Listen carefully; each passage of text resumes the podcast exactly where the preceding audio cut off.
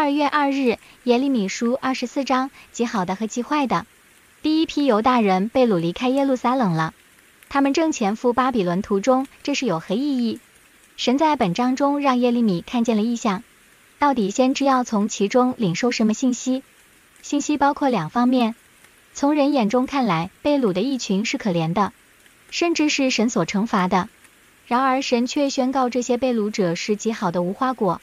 被掳去是神保存他们的方法，为要及他们复兴以色列；而那些存留在迦南地的，却是极坏的无花果，必须丢弃。可能在这些人心目中，得以存留在迦南的是神对他们特别眷顾的表征，但神的话无情地把这幻象砸破了。因他们要成为列国狩猎的对象，直到被灭绝为止。这番话令人有摸不着头脑的感觉，因为客观而言，这两批犹大人其实没有分别，他们均是悖逆、离弃神的一群。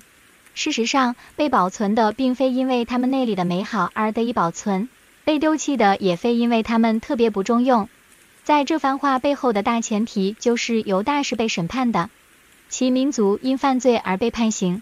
但在判刑之余，神刻意的保留了其中一部分，为这百姓保留了语种，这是他向人施恩的表示。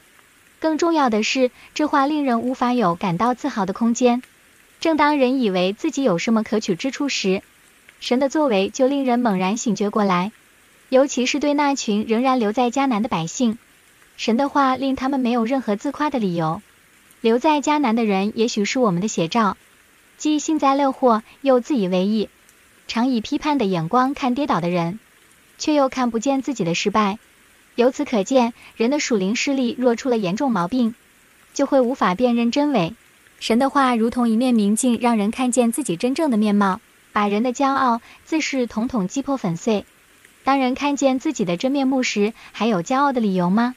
简直是无地自容。另一方面，神永远走在人的前头。当人以为神的计划彻底挫败时，神已经为新的未来做好部署，神的目光已投射到新的将来。这有何意义？在历史中，神永远掌握主动权，带领着历史的进程，不论是什么困难，他的旨意最终必然成就。